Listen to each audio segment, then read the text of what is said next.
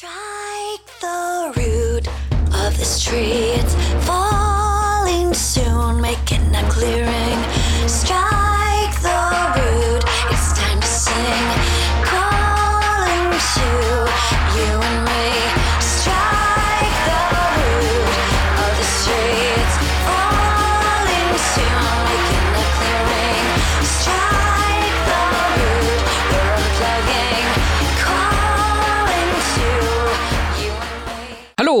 herzlich willkommen beim Lifestyle Entrepreneur, dem Podcast für Macher und Gamechanger, die das Ziel haben, ihren Business auf die nächste Ebene zu heben. Heute am Steuerrad ist wieder Mike Pfingsten, dein Testpilot als digitaler Solopreneur. Ich gebe dir mein Wissen aus der Praxis für die Praxis, damit du erfolgreich und stolz bist auf das, was du erschaffst. Ja, gerade so in den letzten zwei Jahren, also 2014, 2015, erlebe ich immer mehr Diskussionen um das ganze Thema Scheinselbstständigkeit. Egal, ob es darum geht, als Freiberufler dieses Risiko zu haben, der Scheinselbstständigkeit, wie aber auch auf der Seite der Auftraggeber erlebe ich diese Diskussion immer wieder. Und dort erlebe ich vor allem bei den Auftraggebern auch immer wieder diese überzogene teilweise Reaktion auf dieses ganze Thema. Mich haben mittlerweile einige Freiberufler so aus dem Bereich ähm, Automobilentwicklung angesprochen, die mir nämlich da die wildesten Geschichten erzählt haben, warum sie wegen des Risikos der Scheinselbstständigkeit dort aus Projekten rausgeflogen sind. Und ähm, ja, so existiert aus meiner Sicht eine ganze Menge Halbwissen zu diesem Thema. Und ich habe mir gedacht, ach, weißt du was, das ist mal wieder ein gutes Thema, um sich hier mit der Christiane zusammenzusetzen. Ja, so freue ich mich heute wieder, Christiane hier zu haben, Christiane Henneken. Hallo Christiane, grüße Hallo dich. Mike. Wir haben heute mal wieder ein paar Rechtsthemen, die wir aufgreifen wollen. Und du als Rechtsanwältin, die sich ja spezialisiert hat auf eben all unsere Sorgen und Nöte, die wir als Solopreneure, als Freiberufler haben. Ähm, wir haben eine Hörerfrage, die wir jetzt heute mal beantworten würden. Und zwar eine Hörerfrage vom Ulf und die dreht sich eben um das Thema Scheinselbstständigkeit. Und ähm, ja, und die Situation ist einfach die, der Ulf äh, hat mir eine längere Mail geschrieben, ich fasse das jetzt mal ein bisschen für uns beiden zusammen. Und im Grunde geht es darum, dass er als freiberuflicher Ingenieur unterwegs ist und seine Kunden mehr und mehr Probleme, ihm Probleme machen, ähm, dass sie halt Angst davor haben, dass die Scheinselbstständigkeit vorliegt, jetzt mal so ganz stark verknappt. Und die Frage für ihn eben, was bedeutet das für mich? Und äh, ja, kam damit eben auf uns beiden zu. Mhm. Ich denke, das ist eine Frage, die wir vielleicht auch beiden, aus beiden Sichten mal heute beantworten können, eben halt aus der Sicht vom Ulf, wir Freiberufler, Ja. äh, aber eben halt auch der Sicht der Auftraggeber, weil ich glaube, da ist nämlich auch ein Thema drin, wenn wir nämlich Projekte beauftragen, sollten wir uns das auch mal angucken. Ja, schön, dass du dabei bist. Ja, danke Mike. Ich freue mich auch wieder kluge Dinge von mir geben zu dürfen heute. Ich freue mich auch und äh, ich denke, das sind dann auch wieder nützliche Dinge für die Hörer. Also von daher und steige ich dann direkt mal ein, was ist eigentlich Scheinselbstständigkeit, wo der Ulf von spricht? Ja, Scheinselbstständigkeit, was ist das? Das ist, ähm, es gibt da wunderbare Definitionen, die ich jetzt hier nicht zitieren werde. Ich werde es mal versuchen, sehr, sehr einzudampfen. Das ist eigentlich, Scheinselbstständigkeit liegt vor, wenn jemand ähm, nach außen eigentlich als Selbstständiger auftritt, zum Beispiel beim Finanzamt eben als selbstständig Tätiger gemeldet ist, äh, faktisch aber äh, abhängig beschäftigt ist. Also wie ich Ähnlich einem Arbeitnehmer sozusagen. gehe morgens ins Büro und abends wieder nach Hause. Oder? Genau, vorausgesetzt, es ist nicht dein eigenes Büro. Stimmt. Dann ist das kein Thema. Ja klar, okay. Ähm, wenn du bei deinem Auftraggeber zum Beispiel morgens um 8 ins Büro gehst und abends um 18 Uhr wieder raus, bist du nicht automatisch scheinselbstständig, das muss man ganz klar sagen, aber es kann ein Indiz dafür sein, Mhm. dass Sche- Scheinselbstständigkeit vorliegt.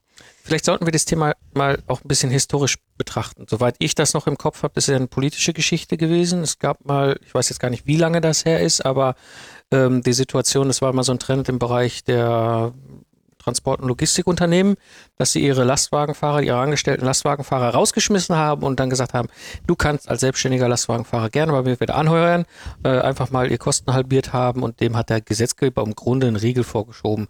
Das ist so mein Wissen, was wirtschaftspolitisch, woher das so aus der Geschichte kommt. Jetzt haben die natürlich nicht reingeschrieben Lastwagenfahrer.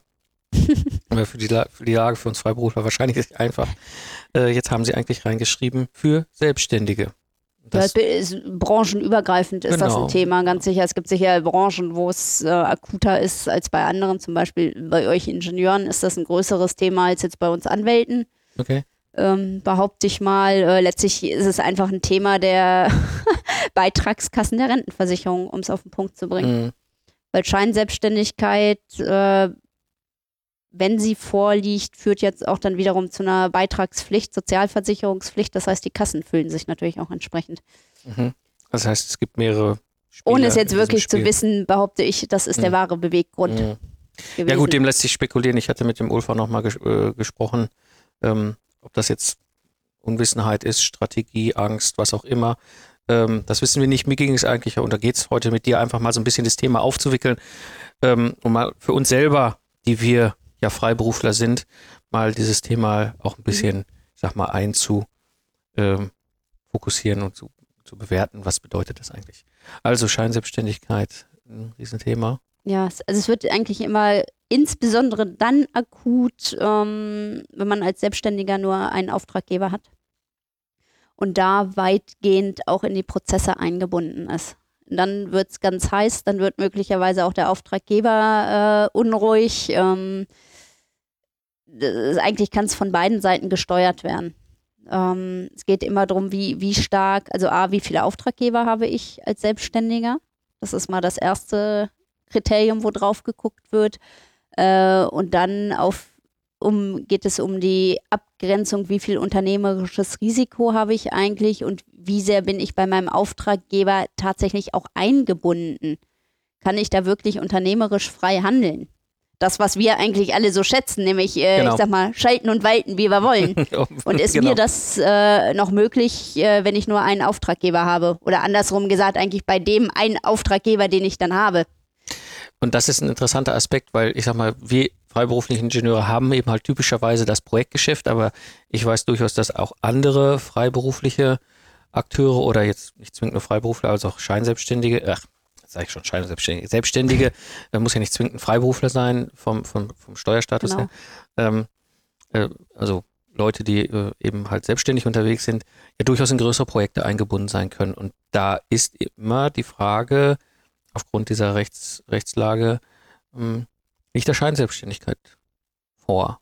Mhm. Das hat ja eigentlich mehrere, mehrere Aspekte. Das eine ist das mit den Sozialbeiträgen, wo mit Sicherheit der Staat hinterher ist, weil das war ja das Lastfahrerbeispiel, ja. Genau. Nicht nur, dass die Firmen da äh, ihre Kosten, was, was Löhne, Gehälter anging, reduziert haben, sie konnten sich natürlich auch dann dieses Thema schenken. Da war der Staat natürlich nicht so besonders begeistert von. Ähm, aber es hat natürlich auch, und das ist ein, durchaus ein Thema, und das, das kommt ein bisschen gerade halt bei den Ingenieuren im Bereich der Automobilentwicklung hoch. Ähm, es hat auch mal das Risiko, wenn Scheinselbstständigkeit vorliegt, kann der Freiberufliche sich ja auch einklagen. Und das wollen gerade die Konzerne natürlich Genau. vermeiden. Genau. Ja. Also es ist gerade bei Konzernen, ähm, ja, ich nenne es jetzt ruhig mal Problem. Für die ist es natürlich ein Problem, weil die Kündigungsschutz haben, die haben Betriebsrat. Das heißt, wenn du dich da als frei, ehemals freier Mitarbeiter einklagst, werden sie dich nicht ganz so schnell los, als wenn es eine kleine Bude wäre, um es mal vorsichtig Ja, zu sagen. Ja, ähm, die haben schon ihre Gründe in der Regel, ne, Flexibilität, Stichwort, warum sie da freie Mitarbeiter einsetzen und keine, keine Festangestellten. Wobei es natürlich in, im, im täglichen Arbeitsablauf dann doch wieder anders aussieht und in der Regel die freien Mitarbeiter tatsächlich wie, wie Arbeitnehmer nicht nur behandelt werden, sondern auch äh, ins Gefüge eingefügt werden sozusagen. das kenne ich auch, erlebe ich auch oder habe ich erlebt früher in meiner, meiner aktiven Zeit als Troubleshooter. Du bist natürlich irgendwo eingewoben, auch wenn ich, also ich jetzt in meiner Rolle immer frei selbst, han, selbst entscheidend handeln tätig war. Ähm, nichtsdestotrotz gab es natürlich immer irgendwo Arbeitsplätze beziehungsweise Teamräume, äh, Projekträume und auch Projekt-E-Mail-Adressen und so weiter und so weiter. Also ich war schon nach außen hin nicht hundertprozentig trennscharf externer für Mhm. immer für alle. Mhm. Nichtsdestotrotz, dass mir gegenüber keiner weisungsbefugt war, beziehungsweise ich habe es nicht zugelassen. Das ist natürlich Mhm. auch wahrscheinlich Da Unwissenheit. gibt es aber auch ein gutes Stichwort, weil ähm, das muss man auch mal klar sagen, bei dieser Beurteilung scheinselbstständig, ja, nein, haben wir eigentlich zwei Betrachtungsweisen. Zum einen den Vertrag, den man in der Regel hat, gerade bei großen Konzernen äh, geht ja eigentlich nichts ohne Vertrag, auch als Mhm. freier Mitarbeiter. Und zum anderen, wie wird es tatsächlich gelebt? Und da gibt es ganz klar eine Aussage zu, maßgeblich ankommen tut es darauf, wie es gelebt wird. Da können im Vertrag hundertmal Dinge stehen wie keine Weisungsgebundenheit, freie Arbeitszeiteinteilung. Wenn es anders gelebt wird, ist man drin in dem Thema. Und genau das sind auch Kriterien, die angeguckt werden. Also bin ich weisungsgebunden, wenn ich da arbeite? Wer, wer darf mir was sagen? Wer muss mir was sagen? Oder darf ich schalten und walten, wie ich will? Äh, die Frage, an welchem Ort darf ich oder muss ich arbeiten? Habe ich die Vorgabe, dass ich in Raum 302 die nächsten drei Wochen anwesend zu sein habe? Ist auch das starkes Kriterium, dass das Scheinselbstständigkeit ist. Während wenn ich frei verfügen kann, wo ich arbeite, sei es jetzt bei meinem Auftraggeber im Büro, sei es im Park, sei es bei mir zu Hause, wunderbar, alles fein. Arbeitszeit, nächstes Thema. Habe ich da stringente Vorgaben? Sehr gefährlich, nah an der Scheinselbstständigkeit, äh, kann ich frei verfügen, alles fein. Äh, Berichtspflichten. Muss ich berichten? Wem muss ich berichten? In welchem Umfang muss ich berichten? Ähm, das sind alles Kriterien, die da betrachtet werden, die auch schwer ins Gewicht fallen. Ähm, Habe ich zum Beispiel eine, eine Firmen-E-Mail-Adresse? Bin ich da in die Verteiler mit einer eigenen äh, Auftraggeber-E-Mail-Adresse drin? jedes Kriterium für sich, wenn es erfüllt ist, ist sicher nicht das Thema. Da muss kumulativ schon einiges zusammenkommen. Äh, aber das ist das, was zählt. Wie wird es gelebt? Wie gesagt, da kann im Vertrag 100 Mal stehen, dass du weisungsungebunden bist. Das ist, das ist durchaus ein Thema. Also ich kann es jetzt nur aus der freiberuflichen Ingenieurprojekterfahrungssicht ähm, sehen, da, ist, da treffen viele Punkte zu bei einigen Konzernen. Also es wirklich, das sind zwar freiberufliche Ingenieure, die mit Herz und Seele freiberufliche sind und die wahrscheinlich, ich kann jetzt nicht für alle sprechen, aber wahrscheinlich allermeisten haben sich freiwillig dafür entschieden, freiberufliche Ingenieure zu sehen, weil es ja auch durchaus einen Reiz hat, mal verschiedene Firmen, verschiedene Projekte, verschiedene Branchen sehen zu können. Ähm, aber sind dann später eingebunden im Grunde wie feste Freie. Ja, also haben einen Arbeitsplatz, haben eine Telefonnummer, haben eine E-Mail-Adresse, haben jetzt zwar keine offizielle Weisungsvorgabe bezüglich der Anwesenheitszeiten, aber es wird schon gemeckert, wenn man nicht halbwegs regelmäßig zu den normal üblichen Zeiten an diesem Arbeitsplatz sitzt. All diese Sachen, das kommt schon immer wieder. Das heißt, das ist doch im Grunde ein hausgemachtes Problem von diesen Unternehmen, oder? Definitiv. Also die, die legen an sich, wenn sie ehrlich zu sich sind, viel, viel Wert drauf, sozusagen die freien Mitarbeiter möglichst an einer kurzen Leine zu führen. Eigentlich am liebsten so wie ihre angestellten Mitarbeiter und genau da liegt sozusagen der Hund begraben. Mhm. Dass du natürlich dann auch eigentlich als Arbeitnehmer behandelt wirst. Und genau das macht ja die, die Scheinselbstständigkeit aus. Insofern ist es oftmals tatsächlich äh, hausgemacht. Zumal man sagen muss, es gibt ja dann immer noch das Kriterium, äh, inwieweit bin ich unternehmerisch unterwegs, handle ich unternehmerisch und, und trage auch das Risiko. Äh, selbst wenn da in einem Prüfungsverfahren festgestellt wird, okay, du bist unternehmerisch unterwegs, führt kein Weg dran vorbei, ähm, kommt man auch da aus dieser Rentenversicherungsschiene nicht ganz raus, weil da gibt es jetzt ein wunderbares neues Konstrukt von der Rechtsprechung, um es noch komplizierter zu machen. Das ist der sogenannte arbeitnehmerähnliche Selbstständige. Aha. Das ist sozusagen einer, der ähnlich wie, wie der Scheinselbstständige eigentlich eingebunden ist, aber dazu eben äh, das unternehmerische Risiko trägt. Okay. Würde ich jetzt nicht weiter so, diskutieren wollen, weil da ja. wird es sehr, sehr fein justiert in ja. der Juristerei, okay. aber ähm, das heißt, dieses unternehmerische Risiko und Handeln, das ist definitiv auch ein ganz wichtiger Aspekt bei der Beurteilung. Und das bedeutet, ähm, es ist nicht nur ein Problem dieser Konzerne und ein hausgemachtes Problem dieser Konzerne. Es kann durchaus in dieser Konstellation für diese freiberuflichen Ingenieure, die viele, die ich kenne, das ja auch über Jahre so gewohnt sind, auch teilweise über lange, lange Zeit, auch wenn es verschiedenste Projekte und verschiedenste Unternehmen und unterschiedliche Branchen sind, ist es durchaus eine übliche Situation. Du hast halt dein Projekt, äh, da gehst du ein paar Monate hin. Ähm, gut, dann hast du vielleicht irgendwann ein nächstes Projekt, dann gehst du woanders hin, aber im Grunde so eine Situation und dann habe ich nicht nur, also dann hat nicht nur mein Auftraggeber das Risiko der Scheinselbstständigkeit mhm. mit allem drum und dran, sondern ich habe als Freiberufler unter Umständen dieses Risiko, dass ich plötzlich sozialversicherungspflichtig genau. eingestuft also werde. Also, das also ich ist ja dein, auch dein eigentliches Risiko. Ja. Ich meine, ob du dich jetzt einklagst oder nicht, ist ja dein eigenes ja, gut, Thema. Das ist dann wieder, ja. äh, aber ich sag mal, das eigentliche in Anführungsstrichen Risiko ist eben die Sozialversicherungspflicht. Ja. Unter Umständen eben auch, je nachdem wie die Verfahren dann laufen, tatsächlich rückwirkende Zahlung der mhm. Beiträge. Mhm. Das, ist, das ist für beide Parteien an der Stelle nicht unbedingt schön, sagen wir es ja. mal so. Das heißt, um vielleicht so ein bisschen auf die zweite Frage mal zu kommen, wie kann ich als Freiberufler damit umgehen? Ich sollte schon selber darauf achten, dass gewisse Kriterien nicht erfüllt sind, oder? Ja, naja, ähm, zum einen erster Schritt ist ein vernünftiger Vertrag wo eben ganz klar drin, auch wenn der nach hinten raus, was ich eben lang und breit erzählt habe, nichtsdestotrotz ist ja auch ein Vertrag ein Indiz, wo mhm. einfach mal drin steht, ich bin nicht weisungsgebunden, ich bin arbeitsplatzunabhängig, ich kann Arbeitszeit frei einteilen und so weiter. Das wäre mal der erste Schritt. Und dann wirklich in der täglichen Umsetzung auch drauf zu dringen, dass dem so ist. Dass ich eben meine Arbeit im Park mache von zu Hause aus, dass ich äh, extern von mir aus zugreife, dass ich eben auch keine eigene Durchwahl habe, dass ich keine eigene E-Mail-Adresse da in dem Unternehmen habe. Das liegt dann sozusagen an mir selber, da auch drauf zu drängen und das durchzusetzen. Das ist im eigenen Interesse, dass wir das tun, dass wir sagen, hört mir zu. Also ich habe es immer durchgesetzt gekriegt, auch als Troubleshooter damals, wo ich viel in diesen ja, unterwegs war. Ich habe immer gesagt, ich entscheide, wann ich komme und gehe.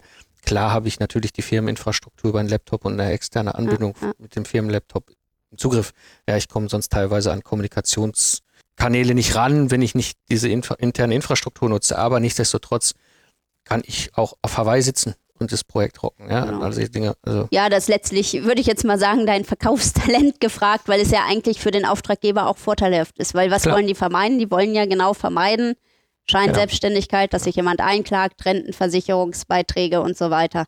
Das heißt, es ist ja an mir, das äh, denen auch schmackhaft zu machen und zu sagen, passt mal auf, das ist für euch nur vorteilhaft, wenn ich keinen Arbeitsplatz gebunden und Arbeitszeit gebunden bin. Das ist für euch nur ein Vorteil, weil wir damit Kriterien nicht erfüllen, die für Scheinselbstständigkeit maßgeblich wären. Und es gibt noch einen wirtschaftlichen Aspekt, aber das ist dann auch wieder ein Verkaufstalentthema. Ähm, wenn ich für diese Freiberuf, externen freiberuflichen Ingenieure keinen Arbeitsplatz zur Verfügung stellen sollte, weil wegen Gefahr Infektionsgefahr, Scheinselbstständigkeit, spare ich mir ja auch Kosten. Ja, definitiv. Ja? Also ich habe genug Kunden gehabt, als ich noch aktiv freiberuflicher Ingenieur, Troubleshooter war. Da hatte ich natürlich einen Firmenlaptop von diesem Konzern und hatte natürlich eine VPN-Verbindung, die sich aufgebaut hat. Aber ich konnte mich mit der Karre überall hinsetzen, wo ich wollte. Mhm. Und es gab keinen Schreibtisch für mich. Ja. ja äh, die anderen hatten alle natürlich meine geschäftliche Mobiltelefonnummer. Also von daher, das war überhaupt kein Problem. Ist natürlich dann auch noch ein Argument. Hat zwar jetzt rechtlich bedingt, aber ist natürlich auch wirtschaftlich. Ja, klar. Klar. Und das Ganze, ich sag mal, dieses Thema Scheinselbstständigkeit hat eigentlich auch noch ein korrespondierendes Thema, nämlich die Arbeitnehmerüberlassung ist ja auch ein sehr in Pressepolitik und so weiter sehr durchs Dorf getriebene Sau gewesen ja. lange Zeit. Ja. Es ist aber eigentlich sehr ähnlich gelagert, tatsächlich auch in Abgrenzungskriterien. Das ist allerdings eher ein Thema, was sozusagen Firmen betrifft, also nicht den Einzelkämpfer. Also wenn du zum Beispiel eine GmbH hast, du hast mehrere angestellte Ingenieure und du schickst jetzt einen deiner Ingenieure zum Kunden. Üblicherweise macht man das mit Werkvertrag, aber auch da sind wir genau im Thema. Das ist bei dem Arbeitnehmerüberlassungsthema genau das Gleiche. Es kommt darauf an, wie wird es tatsächlich gelebt. Und auch da eins zu eins Situation, mein Arbeitnehmer wird da voll eingebunden. Ja. Was, was bei Arbeitnehmerüberlassung auch wiederum äh, eigentlich in Ordnung ist, der ist da voll eingegliedert, äh, heißt aber, ich muss als Verleiher sozusagen, du verleihst mhm, ja deinen mhm. Arbeitnehmer, ich brauche dafür eine Genehmigung. So, und wenn ich die nicht habe, und darum wird es für den Auftraggeber, den Endleiher interessant, dann wird der entliehene Person automatisch Arbeitnehmer bei dem Entleiher.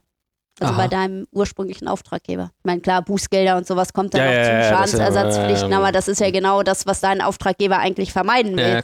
Der entleiht bei dir ja jemanden, damit er niemanden fest anstellen muss. Äh, mit dem Charme, demjenigen, den er entleiht, dem darf er alles sagen. Das ist ein bisschen anders als bei der Scheinselbstständigkeit. Mhm. Aber wenn da eben keine Genehmigung besteht, äh, diese formale, hat er den auch am Hacken. Das sind sehr, sehr ähnlich gelagerte Themen eigentlich, die auch immer eben gerne durchs Dorf getrieben werden, wirklich. Das heißt, wenn ich als Freiberufler Angestellte habe, ich sag mal, ich habe mein freiberufliches Ingenieurbüro und habe ein paar angestellte Ingenieure, was ja nicht unüblich ist, mhm. ich kenne einige in meinem Netzwerk genauso in Konstellation haben und die in verschiedenen Projekten arbeiten, in der Regel der freiberufliche Ingenieur auch, ja, hast du halt dieses Thema, da musst du halt einfach drauf aufpassen. Mhm, das ist genau. nicht ohne, das hat für alle Seiten halt. Genau, also in der Regel machst du dann ja einen Werkvertrag mit dem Auftraggeber oder genau. Dienstvertrag. Dienstvertrag, Werkvertrag, genau. Nur aber eben auch da das Thema, wenn das anders gelebt wird, der nämlich voll eingebunden ist, dann bist du in einer Arbeitnehmerüberlassung und bräuchtest eine Genehmigung. Das ist häufig der Fall. Das ist ganz häufig. Genau, also ich, ich sag mal, 90 Prozent ja. der Fälle, die ich kenne, auch selbst aus meiner, mhm. Ich komme ja aus einem Industriedienstleistungsunternehmen, mhm. das ist einfach, eigentlich ist es Arbeitnehmerüberlassung. Ja, also das ist für Kleine ist es ein Thema, für die Konzerne nicht. Die haben in der Regel eh, eh die Genehmigung, wenn die mhm. ihre Mitarbeiter entleihen. Aber ich sag mal, für Leute wie du und ich, die einfach ein Genau. paar Mitarbeiter vielleicht haben Genau. und entleihen, ist es ein Thema. Ja, Also auch an der Stelle, es ist nicht nur etwas, was jetzt vielleicht bei den Konzernen ein riesengroßes äh, Fragezeichen aufwirft, sondern auch wir Freiberufler, egal ob ich alleine unterwegs bin oder auch mit ein paar Angestellten, ich muss mich damit mal beschäftigen. Ja. Ja. Das ist nicht ohne Ja. und im Zweifel auch mal jemand fragen, der da Ahnung hat, Genau. äh, der sich damit auskennt mit der Thematik. Jetzt würde ich noch ein The drittes Thema auf, aufmachen und zwar etwas, ähm, und zwar den umgekehrten Fall. Ich weiß, hier im Podcast gibt es einige sehr erfolgreiche Freiberufler, Mhm. Freiberuflerinnen, die schon teilweise über Jahrzehnte ihr selbstständiges, freiberufliches Geschäft, Business betrieben haben, sehr, sehr gutes Geld verdient haben und sich jetzt ernsthaft damit überlegen, in diese digitale Welt zu transferieren. Also sprich das klassische alte Beratungs-, Trainings-, wie auch immer Geschäft, was gut funktioniert hat, was wirtschaftlich okay ist, alles super. Jetzt einfach mal zu transferieren und zu sagen, okay, da, da an der Stelle kann ich mir ein Business aufbauen, ein Geschäft aufbauen, der Sachen wie passives Einkommen, äh, all diese ganzen Möglichkeiten, Mhm. Chancen, automatisiertes Marketing, lala, wir wissen das alles, was da alles möglich ist, ähm, jetzt machen kann. Jetzt sage ich mal, vielleicht für den einen oder anderen Hörer, Hörerin wird das jetzt hier ein, eine komische Frage sein, aber für diejenigen, die es betrifft, wird das durchaus relevant. Ähm, ich sage jetzt, weißt du mal, ich habe jetzt irgendwie 50 oder 100.000 Euro eh auf meiner Kante liegen in meinem Unternehmen. Ich investiere das jetzt mal in so ein Sechs-Monats-Projekt und da gehe ich mal hin, engagiere dich für ein Volumen als Rechtsanwältin, engagiere noch eine Grafikdesignerin, engagiere noch eine Texterin, engagiere noch, was weiß ich, einen IT-Spezialisten, der eine Webprogrammierung macht, baue, setzt mir dann quasi ein freiberufliches Team zusammen und dann stecke ich ja in dieser Problematik drin. Genau, da gilt eigentlich das, äh, was wir eben auch gesagt haben. Du musst eben darauf achten, dass du keine Weisungen erteilst, dass du keine Arbeitszeiten vorgibst, dass du keinen Arbeitsort vorgibst, dass du möglichst niederschwellige Berichtspflichten hast. All das, was wir vorhin umgekehrt gesagt haben, musst du dir sozusagen zu eigen machen und natürlich auch im Vertrag geregelt haben. Das heißt, all die Personen, die, die du dir sozusagen für dein Projekt zu Hilfe nimmst, musst du aus deinen eigenen Räumen und deinem Weisungsbereich raushalten. Ja. Dann solltest du das Thema nicht haben. Ansonsten, wenn du das nicht tust, hast du natürlich genau das Thema, dass die sich nicht nur bei dir einklagen können, sondern eben auch das Rentenversicherungs- und Sozialversicherungsthema. Also auch da wieder, wir sollten auf beiden Seiten da aufpassen. Genau. Nicht nur ich als derjenige, der jetzt sagen, Genau, aber du kannst es natürlich als, als Projekt betreiben, da kannst du es natürlich einfacher steuern. Klar, klar. ne? Ich meine, und einfach vermeiden, dass sich irgendjemand dann bei dir einklagt. aber an der Stelle eine ganz wichtige Botschaft. Ja, also ich, der jetzt irgendwie sage, ich nehme jetzt einfach mal einen größeren Eurobetrag in die Hand, weil ich habe da Bock, da mal sowas in die Welt zu setzen, sollte darauf aufpassen, dass ich jetzt nicht irgendwo im Gründerzentrum einfach mal da so ein, zwei Räume buche und sage, hier komm, lass uns da doch jeden Tag treffen und machen. Auch wenn wir Freiberufler sind, dann wahrscheinlich viel sinnvoller zu sagen, es gibt das Internet, es gibt die Möglichkeiten des Internet, jeder ist in seiner Rolle selbst und frei und nicht weisungsgebunden. Wir haben, was weiß ich, einmal in der Woche eine kurze Websession oder Telco oder was, um es abzustimmen, dass wir nicht auseinanderlaufen, aber im Grunde damit schon zumindest mal deutlich äh, unproblematischer. Also weil es sehr spannend sein wird, wie sich das entwickelt, eben Mhm. mit dieser Arbeitsmethodik, eben Ja. nicht äh, in einem, an einem Ort zu sein, was, was sich da rechtsprechungsmäßig entwickelt. Also weil das ja letztlich, Klar. man könnte es auch als Umgehung betrachten. Ne? Das ist jetzt eine sehr, sehr negative Betrachtungsweise, aber das ist ein sehr, ja, so neu ist diese Arbeitsweise sicher auch nicht mehr, aber sie ist natürlich noch nicht ganz so präsent Klar. wie diese klassische althergebrachte Logisch. Arbeitsweise. Ähm, aber das wird sicher spannend sein, das zu beobachten, was sich da so in der Rechtsprechung und dann auch irgendwann mal Jahre später in den Gesetzen tut. Also das Thema wird sich mit Sicherheit auch noch bei uns Freiberuflern, Ja. Selbstständigen immer wieder Thema werden. Ich glaube, äh, an der Stelle, es ist eine etwas ungewöhnliche Frage gewesen. Ulf betrifft sie sehr konkret momentan, deswegen habe ich gesagt, komm, dann gehen wir beiden mal in das Gespräch, sprechen wir darüber. Auch wenn für viele von uns das vielleicht bis dato gar nicht so präsent ist, sollten wir uns auf jeden Fall damit mal beschäftigen, weil es uns in beide Richtungen oder in allen möglichen Richtungen betreffen Ja, kann. ja. Da lieber vorher zu regeln, als nachher dem Staat Rede und Antwort zu stehen. Der will nämlich sein Geld haben. Ja, Christiane, an dieser Stelle vielen, vielen herzlichen Dank, Ja, dass du hier die Hörerfrage beantwortet hast und äh, auch nochmal den Aufruf an die Hörer. Ja, viele, viele fleißige Fragen hier einreichen. Genau, ja. Die Christiane ist als Rechtsanwältin eben spezialisiert auf unsere Sorgen und Nöte und äh, kann uns da mit Sicherheit das eine oder andere noch an Antwort geben. Dir Ja. vielen Dank, Christiane. Ich danke dir. Und ja, ich würde sagen, bis zur nächsten Genau, Episode. bis zum nächsten Mal. Klar, danke. Ja, zusammenfassend die drei wichtigsten Punkte der heutigen Episode. Lass dich nicht irre machen. Und äh, ja, nutze die Möglichkeit der wertbasierten Zusammenarbeit. Das hat sowohl für dich als Freiberufler wie aber auch für dich als Auftraggeber einige Vorteile. Und wenn du Freiberufler bist, schau, wie du deine Dienstleistungen möglichst standardisieren und automatisieren kannst. So habe ich selbst geschafft, heute mein freiberufliches Business zu betreiben, indem ich ein hochgradig standardisiertes und automatisiertes Leistungsservice, Dienstleistungsangebot habe, wo ich gar nicht erst in die Gefahr komme, scheinselbstständig zu sein. Links und mehr Informationen findest du natürlich in den Shownotes unter lifestyleentrepreneur.de. Du willst dein freiberufliches Business auf die nächste Ebene heben? Komm mit zum Austausch in die Community. Unter lifestyleentrepreneur.de slash solopreneur kannst du dich in die Liste eintragen und ich hole dich zusammen in unsere Gruppe. Das war die heutige Episode des Lifestyle Entrepreneur. Ich bin Mike Pfingsten und danke dir fürs Zuhören. Ich wünsche dir eine schöne Zeit und lach viel und hab viel Spaß, was auch immer du gerade machst. So sage ich Tschüss und bis zum nächsten Mal, wenn ich zurück bin im Pilotensitz des Lifestyle Entrepreneur.